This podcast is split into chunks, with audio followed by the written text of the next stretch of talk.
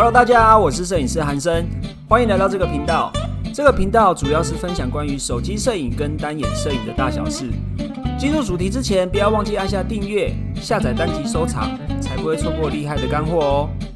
或是到我们的 Instagram 搜寻韩生影像，账号是 W U T A U N G，上面有更多短影片以及图文教学分享。而且即日起也可以通过网易云音乐收听本期节目，很期待能与你们在网络上相见哦。那我们开始吧。Hello，大家好，我是摄影师韩生，欢迎来到摄影师不尝试这个频道。这一期的节目呢，我邀请到两位摄影师来跟我们聊一下关于底片摄影还有大尺度摄影哦。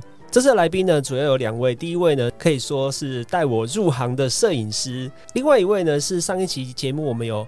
邀请到跟我们聊一下，他从平面设计师转行到现在很多人喜欢的婚纱摄影师的黄大卫老师。另外一位呢，就是我刚刚提到说带我入行，然后跟我讲很多婚礼婚纱拍摄，挤都想不起的的摄影师，就是小金老师。我们就是聊干话而已啊，没有教你什么。好，我们开始吧。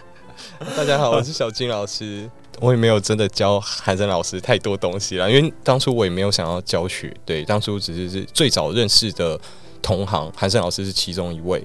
没有，我是小弟啊。没有没有没有，你不是小弟，他是一个知道。也也要跟各位说，我觉得就是一个人怎么成为摄影师，从他初期的对于那个摄影的热忱啊、企图心，其实就看得出来。因为韩生老师当初就什么都不会，但是他的身上就会有一股那种。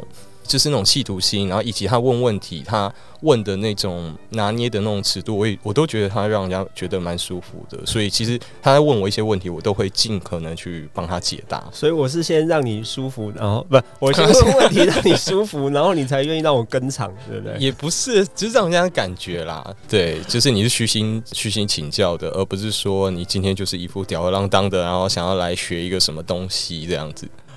好啊，好啊，哎，等一下，我们有一位那个老师大卫哥，大卫哥简单介绍一下自己。大家好，我是黄大卫。对，大卫哥在上一集的节目来到我们的频道，跟我们聊一些他的心路历程，还有他中年转职遇到的瓶颈，还有他如何克服的，也受到很多听众的喜欢。所以这次呢，我一起邀请到他们两位到我们的频道去聊一下关于底片摄影还有大尺度摄影的一一个细节或者是环节。刚刚跟我们聊天的小金老师呢？小金老师他其实入行很久了，对不对？小金哥，嗯，真的有点久了。你从什么时候入行的？大概算一下，二十一岁、二十二岁左右。那你现在是几岁？可以讲？三十六、三十七了。对，所以十几年了，十几年了，真的有十几年了。为什么说小金哥是带我入行呢？因为当年我就是一个死阿兵哥嘛，我是一个职业军人，然后我也没有人脉，没有资源，那唯一认识的摄影师又很大牌的就是他，所以就死扒着他。我没办法。那小金哥，你你可以跟我们聊一下，就是呃你。一般原本擅长的领域是哪边嘛？因为像大卫老师，他是专长在婚纱领域跟人像摄影，还有设计类的创作。那小金哥你自己呢？当初在接触摄影的时候，接触摄影之前是什么都没有碰过的，唯独可能有碰过就是 V 八吧，比较偏动态的。因为那时候交了一个女朋友，对，长得很漂亮，所以我想要记录她，所以我就是买了一台 V 八，不是不是相机哦，反正是 V 八。然后我是记录动态的，而且那个时代还是光碟时代。到那边其实我就也没有在探讨我的摄影之路，因为以前年轻的时候会买很多东西嘛。那那时候我们呃流行的可能是雅虎拍卖，所以那时候我会拿我的 V 八去拍。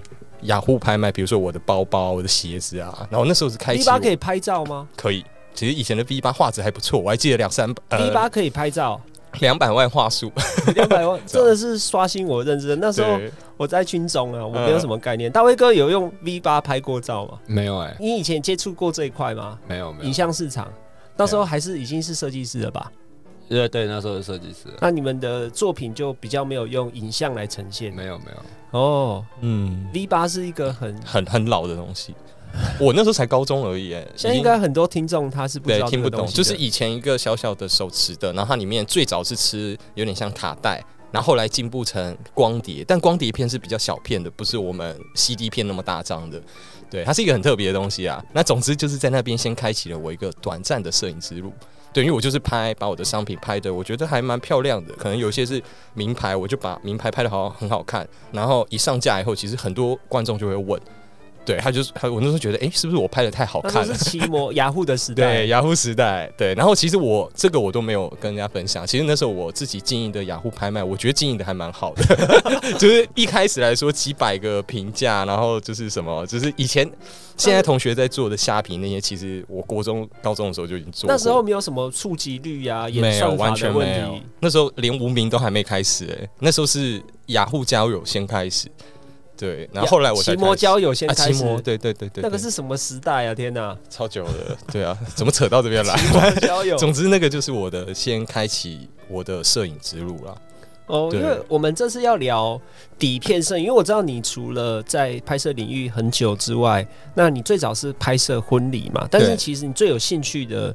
领域应该是底片，嗯嗯嗯，对不对？那大卫老师的话，我相信很多人在网络上认识他，或者是像我自己在网络上第一次看到大卫老师的作品，就是女孩子的布料穿的比较少的机器人系列，嗯，就是上集的节目也有谈到。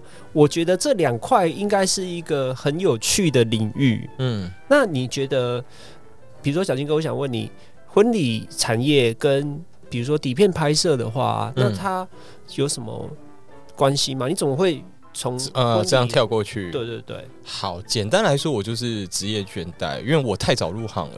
对，这是真的，因为大卫哥也有职业倦怠，他上个我大节目大家一定都会有啊。你疯狂的轰炸拍一个项目，因为摄影有很多项目嘛。那那时候我很年轻，我能接触到的项目就是婚礼摄影。那那时候也经营的还不错，所以那时候是很轰炸的，每个礼拜都有案子。然后你一开始会很用心，你可能拍完了，你会有那个热血，然后发五名小站啊，然后挑图修图。可是到后面，因为你的量已经多到你造成你人生的麻烦了，你就真的都没有时间睡觉。然后后面出图也会变得稍微有点懒懒的。就说真的，有一段时间是稍微有一点对没有在经营。那后来。呃，开始玩了一段时间以后，那个也不是玩，我那时候是把它当工作，因为那时候就是赚钱嘛。我也摄影这对婚礼摄影，我也没有想要去追求我的影像品质哦。我就 那时候就觉得自己很厉害，我求有在求，对我就觉得哎，都有客人找我啊，然后应该我拍的是不错吧。然后直到网络上面出现了一个红刺猬大大以后，我看了他的照片，我想说哇，我到底在拍什么东西啊？为什么他可以访问他？哎，对，你可以在，你可以对他那辉煌时期，真的应该影响蛮多台湾人的。对，因为那时候也的确很多人会去抨击它的颜色啊，会因为以前的摄影没有那么多异色调。还是下一集节目找你一起来，因为我知道你有待过红刺猬团队，嗯。可以啊，可以啊，可以啊，好啊，可以再揪一下。大卫，大卫老师有经历过那段期间吗？就是婚礼界很辉煌的那段时间。那一段期间没有经历过。大卫哥有应该有经历过宏大崛起的 DC View 那时候，嗯，DC View 对 DC View，就是二零一零年那时候吗？还是二零一？哦，不对，耶，二零一零，差不多，二零零二年吧。还还还没那么早，还没那么早，还没那么早。二零一零年那时候，对，一零零九那时候准备要这个东西准备要爆发，婚礼，嗯，那个算是战后婴儿潮，对。然后大家战后婴儿潮的那段，那个那些婴儿们都已经长大成人，准备结婚的时间了。对。然后那时候就疯狂拍，然后一直拍，反正就看到了洪志伟以后，我就对于洪志伟的。一些婚礼的影像就特别有印象，这样，然后我也觉得，哎，我好像办不太到，开始才会陷入沉思，对于自己的器材，然后对于自己在拍摄者当下，哎，为什么我办不到他那个 moment，就会一直想象。对于红刺猬这个大师，他我反而不是在想象他的调色或是他的运镜，我只是想看他是怎么跟新人保持一个站位，然后可以拍出这样的敬畏来。你是说沟通的方式吗？不是不是，应该说是站位。我我反而不是思考他的镜头，对我会觉得。我会知道我镜头的站位在哪里，然后我会去思考它这样，它是压低呢还是拉高呢？它才可以产生这样的视角。然后它又是什么样的时机点去抓那个 moment？对我会比较一开始我会去想要好奇这件事情。应该是说学习的对象是红刺猬。嗯，对。那大卫老师呢？当然，你从平面设计师转换到这个摄影师、婚纱摄影师，你有什么学习模仿的对象吗？好奇，我可以下次来采访他一下。哦，哎，刚刚聊到你准备会请来的来宾，就梁大老师，梁大老师真的吗？因为其实他的东西的一些调子啊，不论色调或是人物在情感的呈现，还有画面的构图，其实跟那时候我在商业影像那时候，我都觉得有吸引到我这样。哦，所以你当时在拍，呃，在入行的时候，梁大老师也是一个你觉得欣赏的对象。对，哦，那后来呢？你们觉得在学习的过程中啊，像小金哥，你觉得红刺猬老师他的站位是你想要学习模仿的对象？嗯，会的确，因为我那时候只是仰慕他，但是我没有实际的机会去接触到他。对，但是因为那时候后来又认识了他旗下的一名弟子，那我是先借由他旗下的一位朋友，然后我们才有了连接。那其实我回到我刚刚那个底片那个接触吼，其实是红刺猬的那位朋友带我去拍底片的。对，因为他一开始就喜欢玩这些东西。现在还在线上吗？现在哎，还在市场上吗？不太了解，应该还还在啦，可能没有接那么多，对，没没接那么多案子。就是他带我去认识红刺猬，那一开始他也是拿着底片相机说：“哎，这个东西是很好玩的。”他是一个很很爱交朋友的一个摄影师啦，对。然后他也带我认识很多的师傅，那我就是跟那些师傅去学，哎，这个要怎么操作？那一开始跟他玩拍了以后，发觉哦，这个影像虽然我不会后期修图，但我突然用了底片机来拍这个影像，我发觉我的影像层次后期的。的那个烦恼我就可以消除了，对，因为我只要去在乎我的敬畏跟我要 model 里面的内容是什么，对，就强调我的内容核心就好了，我不用再去思考后期。这就是传说中的前置拍的好，后置没烦恼的意思吗？也没有可以这样解释，应该说后期你回来以后，你可以观察的东西就可以把火力放在。可能就是在看这张图，再去思考你这张图到底当下拍了什么。因为我觉得现在当然很多问题是，你拍了那么多的照片，但是一天按了一千多张，那你真的回到家里面去思考的张数有没有超过？认真来说好了，有没有超过十张这件事情？对，可能大家都没有，因为大家都要忙着要工作赚钱，所以很多东西都变成知识化了。可是，如果你真的要去思考一张图的话，应该是你拍了一个一系列，但这系列它有很多重复的调性，但是重复的调性里面可能有 A、B、C 四种组合，但是你要从这 A、B、C 四种组合里面再拿出一个 S 级的组合去呈现出来给观众，对，那个才是一个你一直在看图，然后把图跳到一个比较精，也不是说要比较精啦，应该说比较属于你个人风格化的东西，因为每个人诠释的方式都不同嘛。对对，所以我觉得这是一个。大家以后在看图可以去稍微去思考的，我相信有蛮多摄影师也是会跟我一样去想这件事情。很多听众啊，他其实是不一定是职业摄影师，他们可能是刚入行，或者是想要入行，然后以及平常平常虽然对拍摄有兴趣，但是他只是想要记录自己的日常，嗯，记录自己的生活，这样子拍摄跟我们一般职业的拍摄应该不一样。可是他们应该会对有兴趣的题材会蛮有兴趣，像你刚刚说那个婚礼摄影啊、底片摄影是我们有兴趣的领域，可是我们一般人比较少接触到，嗯，对不对？可是黄大卫老师的题材，他的创作题材，我觉得相信是非常多听众是嗯。有兴趣的，对不对？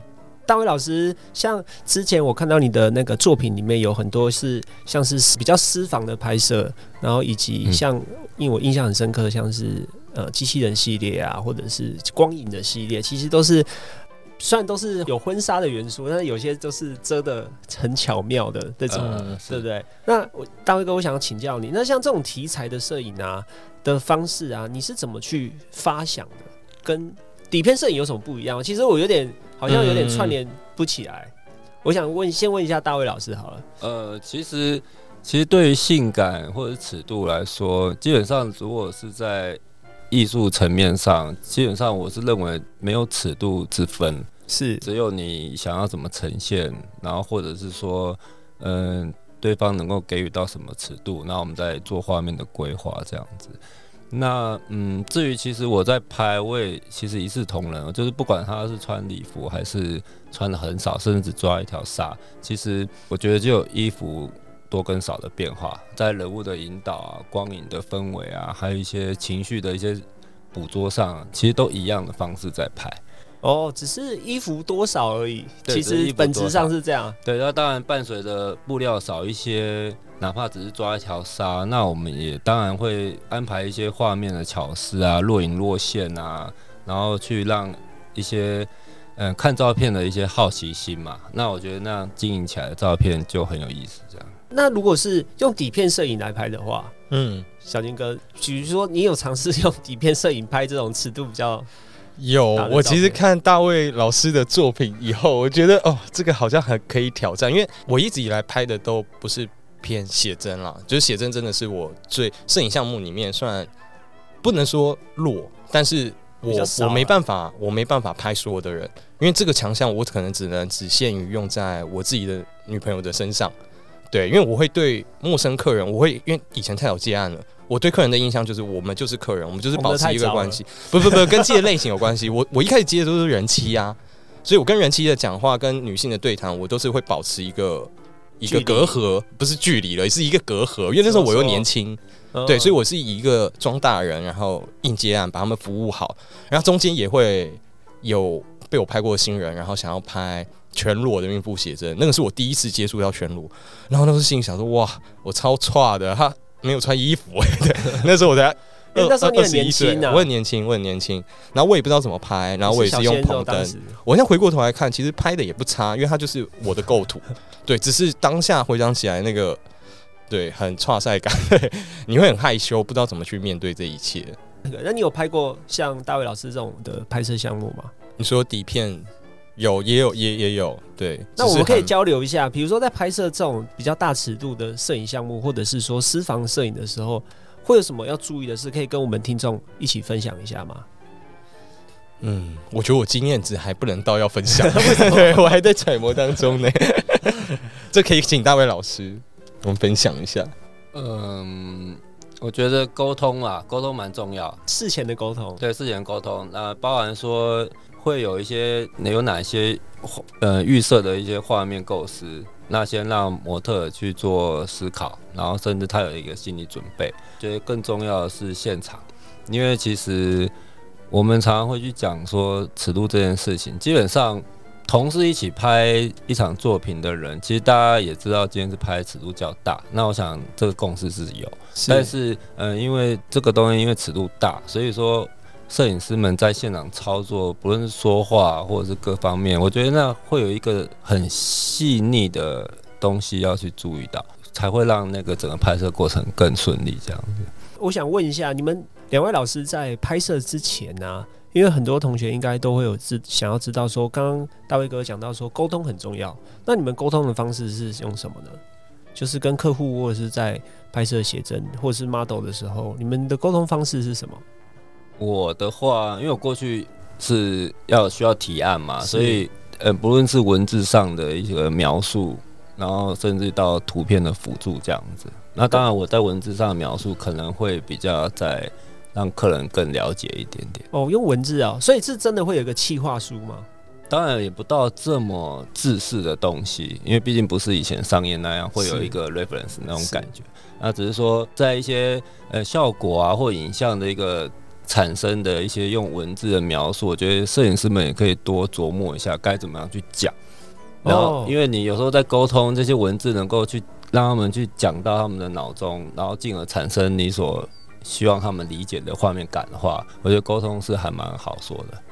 哦，用文字沟通，这这个蛮特别的欸，嗯因为我自己都是用照片呐、我自己用用照片图像。最快这是你教我的吗？对啊，小就是直接 直接拿过去请他做做看。其实其其实我觉得这有个差异哦，就是是如果只是图片，我们会是像就我而言，我会像商业，我好像要嗯完成那张照片的感觉。对，但是其实文字我们在讲的是一个，我想要达到一个情境，然后哦大概会是呃展现到什么程度哦。假如是说以一场尺度比较大的作品来说哈，我可能会去描述到呃，我会经营到一些你不经意去抓起沙，然后盖住你的胸前。然后大概会去描述，那同时其实透过文字，我们在描述的时候，也希望是让对方能够自己产生一些想象空间想象空间。嗯无上限的想那我觉得文，字其实有时候是美的啦，嗯，当然，但是其实一些参考照片还是要准备着，因为有时候想象会落差的时候，那就会很有趣了。那时候会现场就会再拿出来，才给他们看一下，说：“哎，我这这个是这个样子，这样子。”哦，因为文字上的想象真的会有很多想象空间，就跟我们看小说一样，嗯，可能一样是《神雕侠侣》好，杨过跟小龙女好了，你的杨过可能跟我的长得不一样，对，你的小龙女应该跟我长得也不一样，想象能力这个蛮特别的，因为我知道好像用文字来沟通的，就是单纯用文字的，真的比较少哎。哦，甚至于在引导面上会有一些简单的剧本方向。哦，真的吗？有剧本方向，但是很粗略，很粗略。呃，可能会是说你去呃在那个空间，然后你当下去想着你的爱人如何如何如何这样。然后当然我们只是给个大方向，每个人脑中去想的东西可能会会不一样。可是你一旦有给他一个方向，他会进到他自己的一个想象里面。那这有时候会变成说，好好比一首歌，只先让大家听音乐，却没有决定说把一个。MV 拍出来，因为通常 MV 先拍出来再给你们看的时候，已经在牵引你的一个思绪了。